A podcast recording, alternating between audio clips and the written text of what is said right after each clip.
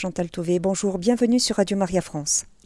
Bonjour, euh, je suis ravie de, prendre cette nouvelle émission et euh, je vais d'abord me présenter. Je suis une mère de famille et même une grand-mère.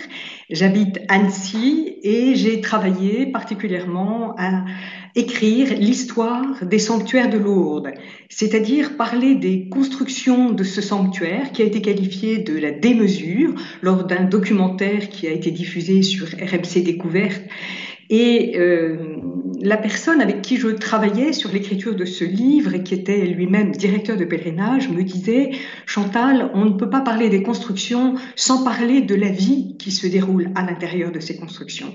Et c'est ainsi que je me suis mis à découvrir les pèlerinages.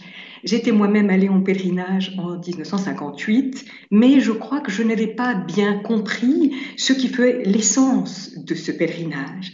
Et c'est donc à travers la lecture de nombreux homélies, de nombreux sermons, que j'ai compris un peu mieux ce dont je vais vous parler aujourd'hui, c'est-à-dire ce qui fait l'essence même de cette apparition de Notre-Dame de Lourdes, ce nom donné par la Dame, Je suis l'Immaculée Conception. Euh, avant d'entrer dans le, vif de ce sujet, je voudrais rappeler la mémoire du chanoine Henri Brantôme, avec qui j'ai travaillé sur l'histoire des sanctuaires de Lourdes. Parce que euh, lorsque nous travaillions, très souvent, il me rappelait, euh, comme s'il l'avait vécu lui-même, cette rencontre de cette petite Bernadette Soubirous avec le curé Péramal. Et euh, dans l'échange de ces deux personnages, il y avait euh, à la fois la naïveté de Bernadette et puis des sanglots dans la voix du curé Paramal, c'est-à-dire dans la voix de, du chanoine Henri Brantôme qui était devant moi. Et donc, face à cette, euh, cette émotion, ce sanglot qui était dans la voix de ce prêtre, euh, lorsque d'un geste il renvoyait Bernadette devant moi comme s'il était le curé Péramal. Et, du coup, euh, je me suis posé un certain nombre de questions. Qu'est-ce que veut dire? Pourquoi d'abord? Le, chanoine me, rappelle-t-il si souvent cet épisode de, des apparitions de Lourdes? Et puis, euh, eh bien, c'est cette méditation que je faisais est descendue dans mon cœur. Et puis, lorsque je rencontrais les directeurs de pèlerinage, lorsque je, travaillais dans les sanctuaires de Notre-Dame de Lourdes et que je côtoyais également des évêques, je leur confiais tout doucement ce qui habitait mon cœur. Et comme ce que je disais n'avait pas l'air d'être hors de la doctrine, euh, j'ai continué à avancer. Et c'est ainsi que je voudrais vous partager ce qui fait ma, réflexion euh, concernant ce message de l'Immaculée Conception. Donc je vous l'ai déjà dit, euh, qui entend cette parole? Je suis l'Immaculée Conception, que soy era Immacula Conception, plus exactement, puisque la parole a été dite en patois à Bernadette, qui ne comprenait pas le français. Elle ne comprenait que le patois bigourdan. La dame qui euh, lui dit ça est apparue le 11 février 1858 et les apparitions à Bernadette Soubirous, dans la grotte de Massabielle à Lourdes, vont durer jusqu'au 16 juillet 1858. Et le nom de la dame est extrêmement important pour tous ceux qui entourent Bernadette, pour elle-même, mais aussi pour nous. Euh, reprenons un tout petit peu le fil de ces apparitions pour bien comprendre. Euh, le 2 mars 1858, Bernadette est dans la grotte et la dame lui laisse un message. Allez dire au prêtre de bâtir ici une chapelle et qu'on vienne en procession. Bernadette immédiatement va voir le prêtre qu'elle connaît, c'est-à-dire l'abbé Pomian, à qui elle se confesse. Bien qu'elle n'ait pas encore fait sa première communion, elle fera sa première communion le 3 juin 1858. C'est d'ailleurs pour se préparer à sa première communion qu'elle a quitté Bartrès pour retrouver ses parents qui habitent Lourdes. L'abbé Paumian reçoit le message de Bernadette, aller dire au prêtre de bâtir ici une chapelle et qu'on vienne en procession, et il lui dit, mais ça n'est pas à moi que tu dois donner ce message, mais c'est au curé, le curé de Lourdes, l'abbé Péramal. Bernadette arrive au presbytère et vraisemblablement, les dames qui entouraient Bernadette au moment de l'apparition, Bernadette n'était jamais seule dans la grotte, les dames ont déjà euh, donné au curé Péramal une première approche du message que Bernadette vient lui apporter. Et donc la discussion tourne autour de la procession. Et le curé dit, mais je ne peux pas euh, décider de moi-même d'une procession. C'est l'évêque qui doit m'autoriser. Il faut que je lui demande. Et notre petite Bernadette lui dit, ah, mais euh, monseigneur est passé devant Lourdes aujourd'hui. Comment la plus ignorante des enfants de Lourdes, c'est elle que l'évêque, monseigneur Laurence, est passé devant la grotte. Peu importe, il renvoie euh, Bernadette. Bernadette, comme vous vous rendez compte, n'a parlé que d'une seule chose. Donc, il va falloir qu'elle retourne, mais elle ne s'en aperçoit pas tout de suite. Quant au curé, il a à peine euh, renvoyé Bernadette que quelqu'un vient sonner à sa porte et ce quelqu'un, c'est le vicaire général, c'est-à-dire celui qui accompagne l'évêque. Et il lui dit que justement, oui, comme l'a dit Bernadette, eh bien, monseigneur Laurence vient de passer devant la grotte de Massabielle parce qu'il a quitté Tarbes pour se rendre au petit séminaire de Saint-Pé de Bigorre, qui est un petit peu plus loin sur euh, le Gave, en direction de Pau.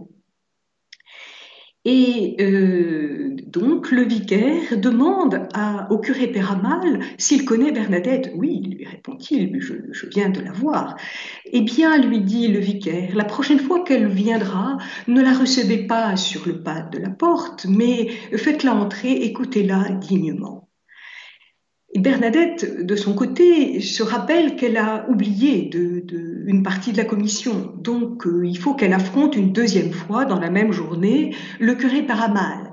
C'est alors qu'il euh, fait intervenir la sacristine euh, Dominiquette Cazenave, qui donc connaît bien le curé et va essayer de l'amadouer pour obtenir ce deuxième rendez-vous.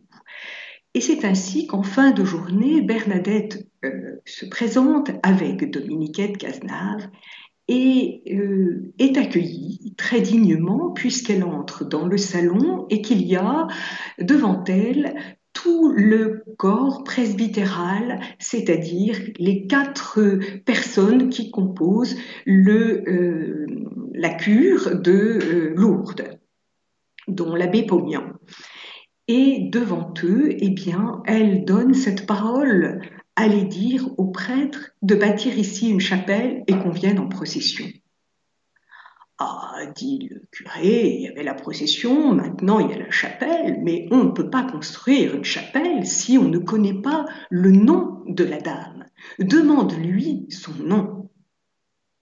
Bernadette repart et elle n'a pas eu le temps de dire, parce qu'elle est toute ignorante, toute pauvre, petite, humble. Mais depuis le 18 février, c'est-à-dire la troisième apparition, elle demande à la dame quel est son nom et ce qu'elle veut. Et c'est simplement le 18 février qu'elle a entendu cette parole. Voulez-vous me faire la grâce de venir ici pendant 15 jours? Je ne vous promets pas de vous rendre heureuse en ce monde, mais dans l'autre.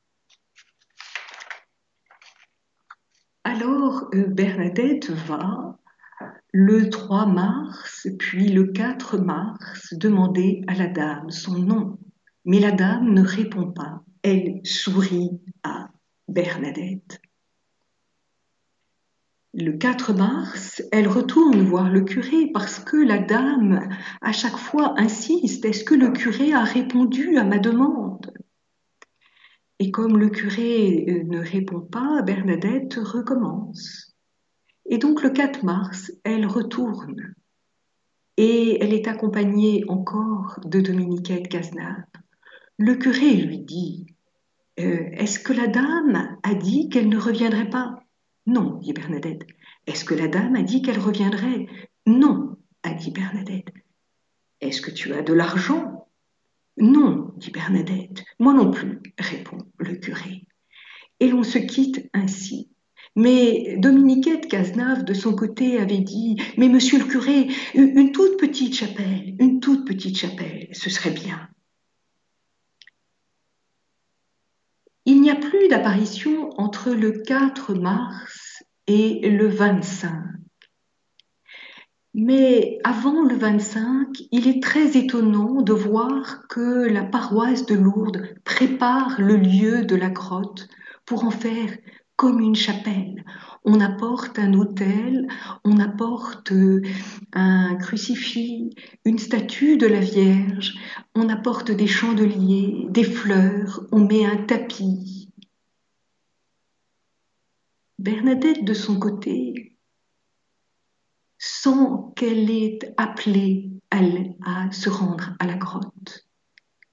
Et pour cela, elle demande l'autorisation à l'abbé Pomian, donc elle va à nouveau se confesser. Et l'abbé Pomian lui permet d'aller à la grotte. Toute la ville de Lourdes sait que quand Bernadette va comme ça rencontrer l'abbé Pomian, c'est sans doute qu'il va se passer quelque chose à la grotte. Donc non seulement ils ont préparé la grotte en l'honneur de la fête de l'Annonciation, le 25 mars. Mais en plus de ça, ils vont tous venir. Ils se précipitent en ce lieu. Et quand Bernadette arrive le 25 au matin, il y a énormément de monde. On est obligé de lui frayer un chemin jusqu'à l'endroit où elle se place habituellement. La dame est là. Et Bernadette va lui poser trois fois la même question. Madame, voulez-vous me faire la grâce de me donner votre nom? Et trois fois de suite, la dame sourit. Et Bernadette recommence une quatrième fois. Et c'est alors qu'elle voit la dame faire un geste qu'elle ne verra qu'une fois, mais reproduira tout au long de la journée de ce 25 mars. Et puis, nous en reparlerons devant l'évêque, monseigneur Laurence. La dame ouvre, la dame qui portait les mains sur son cœur, les ouvre et les étend euh, le long de son corps, comme nous le voyons sur la médaille miraculeuse. Elle, qui regardait Bernadette, lève les yeux vers le ciel elle se reçoit du Père, et puis dans un mouvement très enveloppant qui ramène ses mains sur son cœur, elle dit, je suis immaculée conception. Bernadette ne comprend pas ce mot, mais elle comprend le début de la phrase. Je suis. C'est donc que la dame a donné son nom. Alors, avant de quitter la grotte, elle veut remercier cette dame d'avoir enfin répondu à son attente. Comment lui offrir Quoi lui offrir? Et comme elle porte depuis le 18 euh, février, elle porte dans la main un cierge, et le cierge qu'elle a le 25 mars est celui de sa tante Lucille, qui appartient à la congrégation des enfants de Marie, eh bien, elle demande à tante Lucille, la plus jeune sœur de sa maman, euh, Louise Castero, elle demande à Lucille si elle peut donner ce cierge en reconnaissance à la dame et donc le laisser dans la grotte. Tante Lucille accepte et Bernadette quitte la grotte. C'est très important de euh, mesurer l'action de grâce qui tout de suite habite le cœur de Bernadette. Et voilà qu'elle court. Elle court de toute sa force vers le, euh, le presbytère du curé Péramal qui se trouvait à l'époque pas très loin de la gare actuelle de Lourdes. Et euh, vous savez, si vous connaissez Lourdes, que pour euh, y aller, il faut monter la rue de la Grotte et que c'est assez pentu. Or, Bernadette est asthmatique et euh, vraiment, voilà, elle va tout au long de ce chemin qu'elle emprunte, répéter pour ne pas l'oublier cette parole qu'elle ne comprend pas, que soy era immacula conception. Quand elle arrive au presbytère, elle ouvre précipitamment la porte. Bien, voilà, hein, le curé se trouve derrière et euh, elle, tout de suite, elle lâche cette parole qu'elle a répétée pour ne pas l'oublier, puisqu'elle elle, n'a pas beaucoup de mémoire. Et elle dit, en français, je vous le répète, je suis l'Immaculée Conception. Et c'est alors que le curé est tout étonné. Lui comprend ce que signifie cette parole et il lui rétorque Tu sais ce que tu dis, petite sotte Bernadette se reprend. La dame a dit Je suis l'Immaculée Conception. Et là, je vous parlais de mon chanoine, Henri Brantôme, qui à ce moment-là était plein d'un sanglot, renvoyant Bernadette, me renvoyant en quelque sorte à, à réfléchir. Et alors, je me suis posé la question. Si euh, Henri Brantôme est si ému, c'est qu'il y a quelque chose à dire, à comprendre. Le curé croit que Bernadette est l'Immaculée Conception. Mais alors, si Bernadette se trompe, si le curé croit cela, c'est que la dame ne donne pas un privilège et qu'elle nous renvoie, nous, les pécheurs, à notre péché. Mais non, la dame nous propose à nous aussi de retrouver notre identité première, créée à l'image et à la ressemblance de Dieu.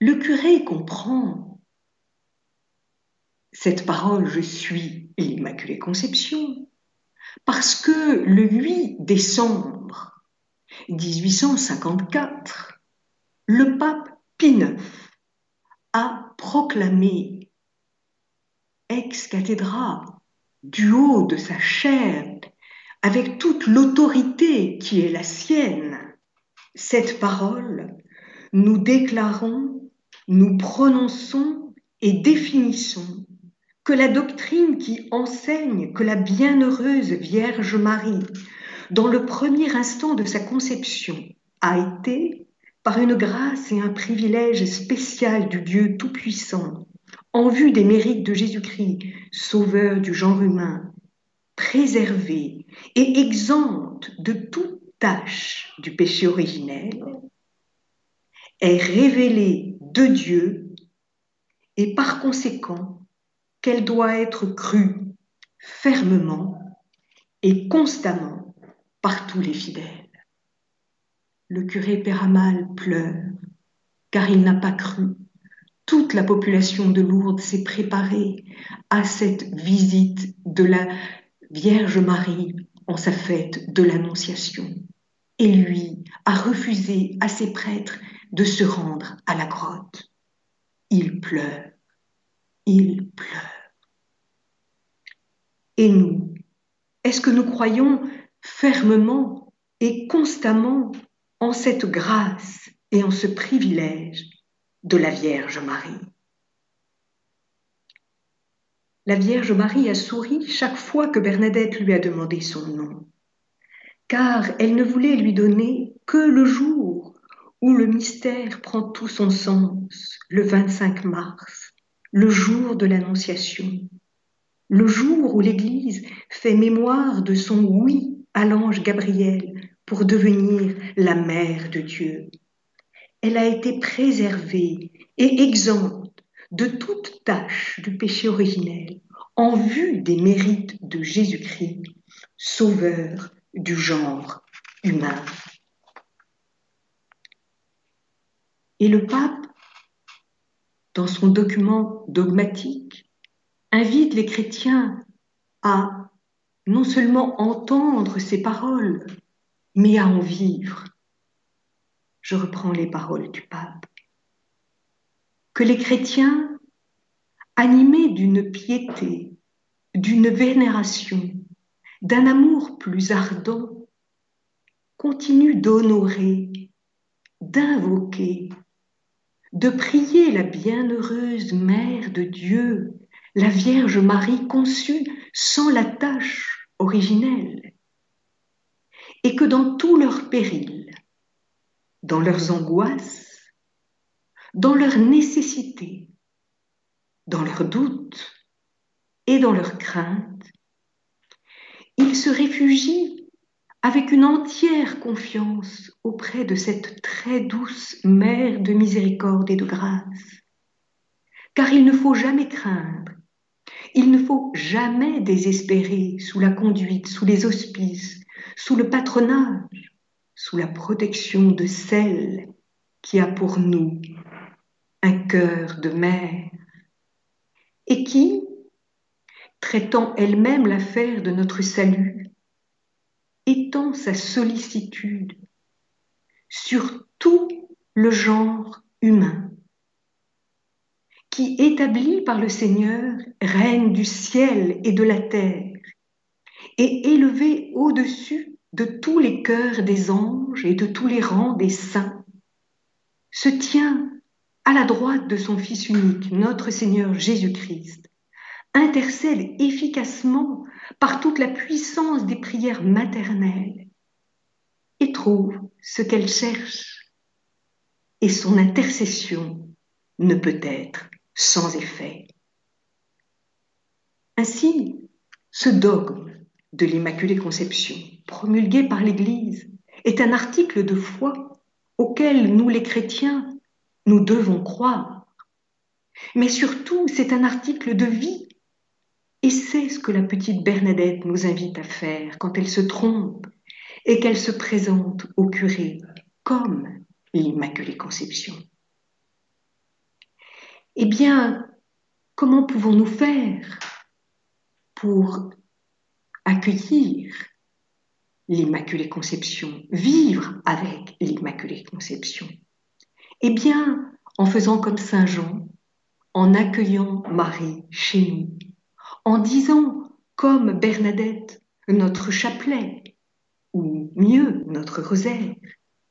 Il ne faut pas oublier que la Vierge Marie, que Bernadette voit dans l'anfractuosité de la grotte de Massadiel, la dame qu'elle appelle Achéro, c'est-à-dire cela, tant qu'elle ne connaît pas son nom, Achéro, porte à son bras un chapelet fait de grains blancs reliés entre eux par une chaîne d'or. Et Bernadette, voyant cette belle apparition la première fois, se demande si elle ne se trompe pas. Donc elle ferme les yeux, se les frotte, puis les rouvre. Mais la dame est toujours là. Alors, elle saisit son chapelet qui est dans sa poche et veut faire précipitamment son signe de croix. Et la dame va lui apprendre à faire le signe de la croix. Et quand elle le fera, tous autour d'elle diront, on dirait que le ciel touche la terre. Bernadette a bien imité la Vierge. Mais ce que je voulais remarquer avec vous, c'est que la première chose que Bernadette fait quand elle voit la dame, c'est de prendre son chapelet. Ça veut dire qu'elle portait toujours avec elle son chapelet que lorsqu'elle gardait le petit troupeau de la nourrice à Bartrès, eh bien, elle disait son chapelet. Et puis, sans doute, quand elle marchait, elle disait son chapelet. Eh bien, faisons comme elle et récitons nous aussi les paroles de l'ange à Marie. À travers cette prière simple, répétitive, nous méditons les mystères de la vie de Jésus en priant la Vierge, Marie, qui a façonné le cœur de Bernadette, nous façonne aussi selon le cœur de Dieu. Et je vous ai dit que je venais d'Annecy. Eh bien, lorsque le pape, Saint Pape Jean-Paul II, est venu à Annecy en octobre, à l'occasion de la fête du Rosaire 1986, pour honorer les deux grands saints que nous avons à Annecy, le docteur de l'Église François de Sales et Jeanne de Chantal, eh bien, au lieu de s'intéresser au mystère de la visitation, le pape a fait toute sa méditation sur l'Annonciation. Et je reprends ces paroles. L'Annonciation marque en profondeur le chrétien. Marie de Nazareth, la première, a reçu de Dieu un message de salut.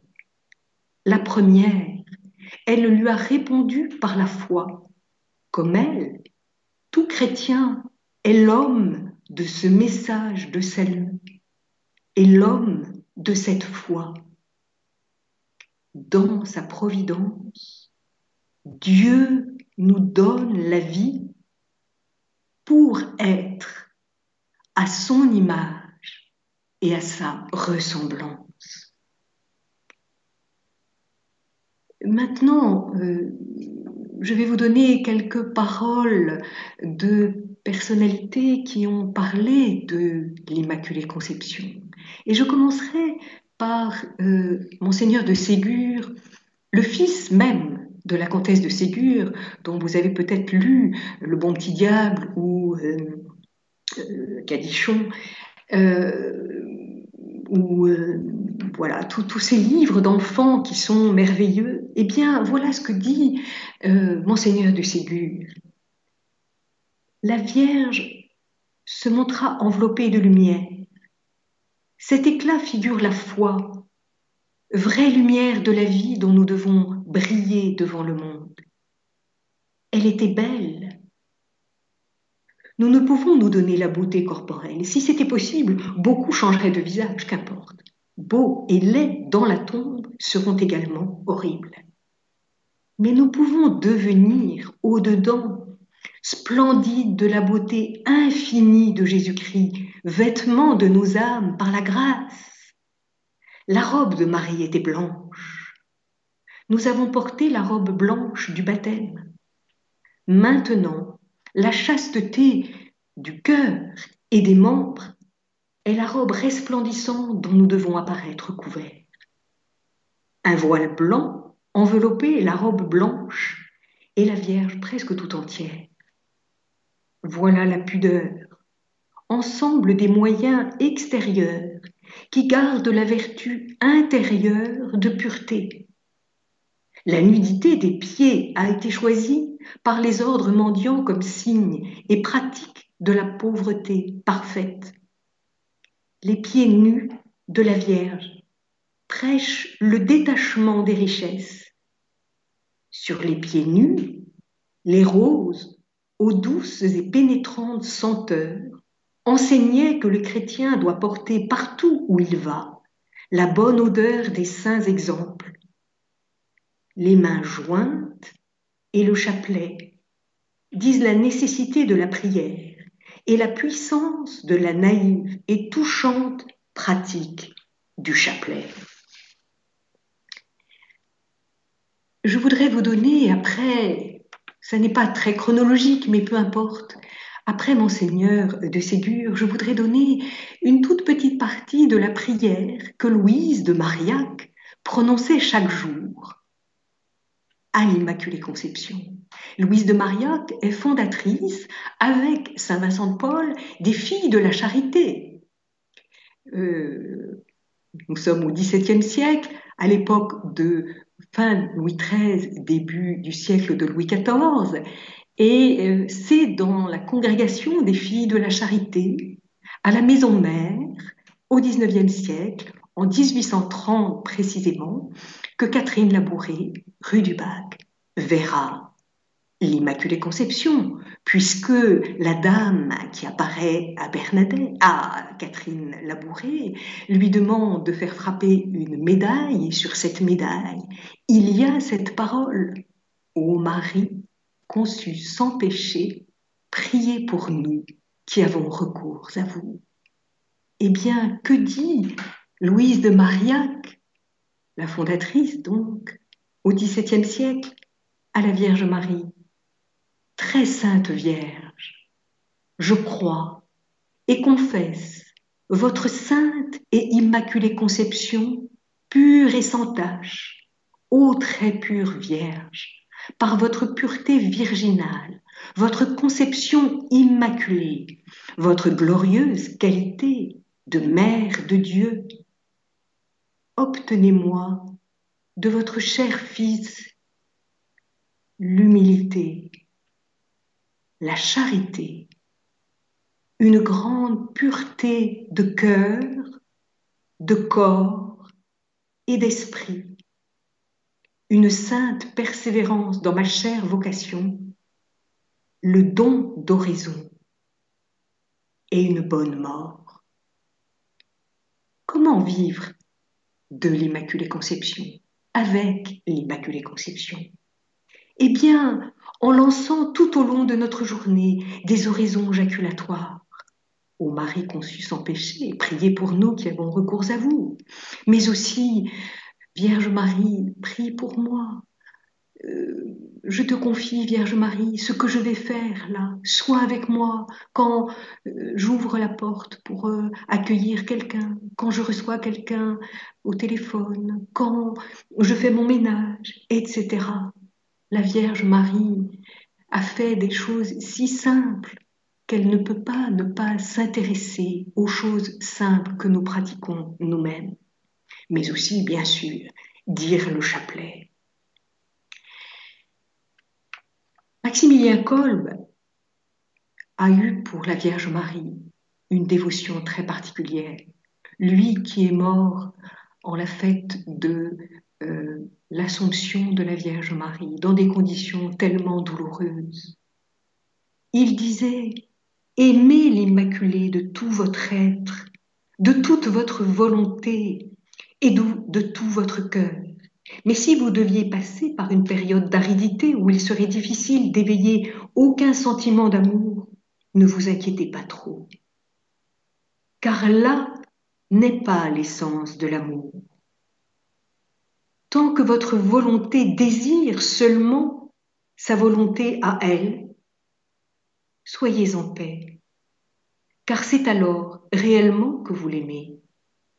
Et par elle, c'est Jésus et son Père que vous aimez. Et oui, Marie conduit à son Fils, et c'est bien ce qu'elle a dit à Bernadette. Allez dire aux prêtres de bâtir ici une chapelle et qu'on vienne en procession. Les prêtres sont seuls, sont ceux qui consacrent le pain, ce pain de vie, le corps du Christ. Et c'est dans une église que se fait cette consécration. C'est pourquoi il faut des églises, il faut des prêtres. Et donc la première chapelle de Lourdes est bien la basilique de l'Immaculée Conception, qui est euh, celle qui domine le rocher de Massabielle. Il y aura beaucoup de difficultés pour construire cette église, mais en même temps, elle sera très vite trop petite. Pourquoi? Parce que les pèlerinages vont devenir tellement importants. Et c'est ce que je vous raconterai la prochaine fois, dans l'émission suivante. La manifestation de foi et d'espérance de la France, qui a eu lieu euh, le 7 octobre 1872, donc il y a bientôt 150 ans, qui va vraiment lancer le pèlerinage dans toute la France. Voilà ce que je voulais vous dire aujourd'hui. Alors Chantal Touvet, euh, juste une, petite remarque. Vous avez dit que Bernadette portait toujours euh, son chapelet avec elle.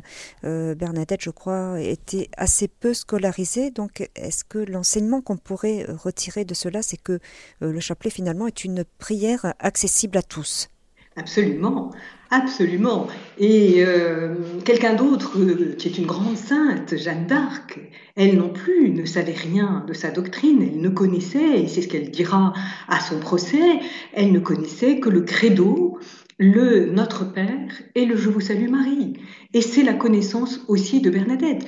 Mais Bernadette allait à la messe euh, avec ses parents et au moment des apparitions, elle va à la messe le matin. Enfin, je veux dire, ça n'est pas parce qu'elle n'est pas scolarisée, c'est-à-dire qu'elle ne sait pas lire et écrire, et c'est ce qui l'empêche de faire sa première communion, parce qu'elle ne peut pas lire le catéchisme et elle ne peut pas y répondre. C'est pour ça que euh, l'Église est quand même prudente. Il faut vraiment, euh, j'allais dire, euh, comprendre ce, que l'on va recevoir. Et on pense que par la, lecture, on peut approfondir davantage que simplement en, en entendant. Mais Bernadette va finalement recevoir euh, la communion le 3 juin et elle n'aura pas été plus scolarisée pour autant. Et c'est d'ailleurs très très émouvant d'aller à, à Bartrès et de voir euh, les, les comment dirais-je, les bâtons que Bernadette a fait pour essayer de tenir un crayon et, de commencer euh, à, délier son bras pour pouvoir écrire. Mais euh, la, nourrice disait qu'elle avait la tête très dure. Mais ça n'empêche pas Bernadette d'avoir un désir de Dieu. Et ça, le désir de Dieu, il est inscrit en nous. Et la réponse, justement, tellement belle et simple euh, de la prière de l'ange à, la Vierge Marie, et, cette prière que, que, nous transmettons à nos enfants et qui se fait tellement facilement, et que même à l'instant de la mort, des, des vieillards qui, quelques-uns ont perdu la tête, etc., retrouvent si simplement les paroles du Je vous salue Marie d'ailleurs plus facilement que le Notre Père, dit-on. Donc, euh, vous voyez, cette prière très simple, et je crois qu'il faut le reconnaître, la Vierge Marie portait à son bras un, chapelet, je vous l'ai dit, il était blanc, de grains blancs, avec des, liens euh, dorés, eh bien, euh, ça veut dire que la Vierge aime cette prière. N'ayons pas à, l'égard de ce chapelet une espèce de mépris en disant c'est une prière rabâchée. Non, elle plaît à la Vierge Marie. Et tout doucement, en notre cœur, elle nous façonne. Est-ce que j'ai répondu à la question? Tout à fait. Euh, peut-être euh, aussi une remarque. Donc Bernadette arrive chez, le, curé et dit Je suis l'Immaculée Conception, je ne le dirai pas en, patois, mais euh, j'avais entendu dire que c'était parce qu'elle s'était répété cette phrase pendant tout le chemin pour être sûre de ne pas l'oublier. Oui, je, croyais l'avoir dit, mais je, le répète, effectivement, euh, elle l'a elle, elle dit c'est-à-dire que, bon, j'avais une façon un peu vulgaire de dire elle a craché sa valda en, arrivant chez le curé pour ne pas l'oublier. Elle, s'est rendue compte qu'elle n'avait pas beaucoup de mémoire puisque lorsqu'il fallait donner la, la, la, phrase Allez dire au prêtre de passer ici une chapelle et qu'on vienne en procession, elle n'avait parlé que de la procession. Donc là, c'est très compliqué et donc effectivement, elle a rappelé. Et c'était pour elle compliqué parce que elle montait en courant et essoufflée avec cette parole qu'elle avait. Vous voyez, euh, euh, il faut s'imaginer vraiment les conditions un peu difficiles, mais surtout quand elle se trouve nez à nez avec le curé et donc elle, elle lâche cette parole devant lui. Je suis l'Immaculée Conception. Mais euh, ce qui moi m'interpellait beaucoup, c'est que le curé croit que Bernadette est l'Immaculée Conception. Vous voyez, c'est là, cette espèce de euh, d'incompréhension. Bernadette transmet la parole et le curé croit qu'elle se prend pour l'Immaculée Conception. Et c'est ce qui va, en fait, euh, permettre au, à l'évêque, monseigneur Laurence, quand il reconnaîtra la véracité de l'apparition, il dira, mais Bernadette a transmis quelque chose qu'elle ne comprenait pas. Et ça, c'est tout à fait... Euh, c'est tout à fait merveilleux parce qu'elle est, elle est le canal vraiment euh, limpide, naïf, simple. Et d'ailleurs, elle dira, après, la Vierge n'a plus besoin de moi, elle va me mettre derrière la porte comme un balai que, dont on ne se sert plus. Et cette humilité de, Bernadette, elle l'a acquise. Euh, bon, peut-être elle avait un peu naturellement, mais elle l'a et en raison de la situation de ses parents sans doute, mais elle l'a acquise au contact de la Vierge Marie. Alors, pour euh, terminer, car nous arrivons euh, quasiment au terme de, notre émission, vous avez parlé d'un ouvrage sur lequel vous avez travaillé. Est-ce que vous pouvez nous, donner les références de cet ouvrage? Alors, cet ouvrage qui s'appelle Histoire des sanctuaires de Lourdes, il y en a trois parce qu'il y a trois périodes différentes que j'ai étudiées. Euh, la première que j'ai étudiée, ça n'est pas très chronologique, mais la première que j'ai étudiée pour la construction de la basilique Saint-Pédis, je l'ai faite avec Henri Brantôme. Donc, euh, c'est, les deux auteurs, c'est Henri Brantôme, Chantal Touvet, Histoire des sanctuaires de Lourdes, euh, Évolution et construction. les dates, c'est 1947-1988 et c'est édité par NDL Éditions, c'est-à-dire les éditions de Notre-Dame de Lourdes. Et puis ensuite, ce livre a une couverture euh, jaune euh, parce que les roses de la dame sur ses pieds étaient euh, jaunes. Ensuite, j'ai écrit le, à la demande de monseigneur Perrier pour le 150e anniversaire des apparitions, j'ai écrit justement comment s'étaient déroulées les, les, apparitions du point de vue des, des comment dirais-je, des, des, contemporains de Bernadette. Ça s'appelle Histoire des sanctuaires de Lourdes, euh, l'origine du pèlerinage. Euh, et puis ensuite, euh, l'histoire des sanctuaires. Alors j'ai oublié. bon, c'est sur la vocation de la, France, c'est ça et qui couvre euh, donc euh, le livre rouge couvre la période 1858-1870, 1870 étant la date de la mort de monseigneur Laurence, et donc le livre bleu va de 1870 à 1908, c'est-à-dire le cinquantenaire des apparitions. Voilà. Et tous les trois livres sont euh, édités à Notre-Dame et NDL édition, hein, donc euh, vous les trouvez dans les sanctuaires de Notre-Dame de Lourdes. Et puis j'ai écrit un autre livre euh, où je parle un peu plus avec mon cœur et où j'explique cette histoire de, l'Immaculée Conception dans Tout commença par un souffle qui est édité euh, aux éditions des Béatitudes. Voilà. Eh bien, merci beaucoup Chantal Touvet, puis nous vous retrouverons le mois prochain pour continuer à découvrir les merveilles de Lourdes. À bientôt. Merci. Au revoir. Au revoir. Chers auditeurs de Radio Maria, c'était l'émission Merveille de Lourdes avec Chantal Touvet qui nous a parlé aujourd'hui de l'Immaculée Conception. Vous pourrez réécouter cette émission en podcast sur notre site internet www.radiomaria.fr.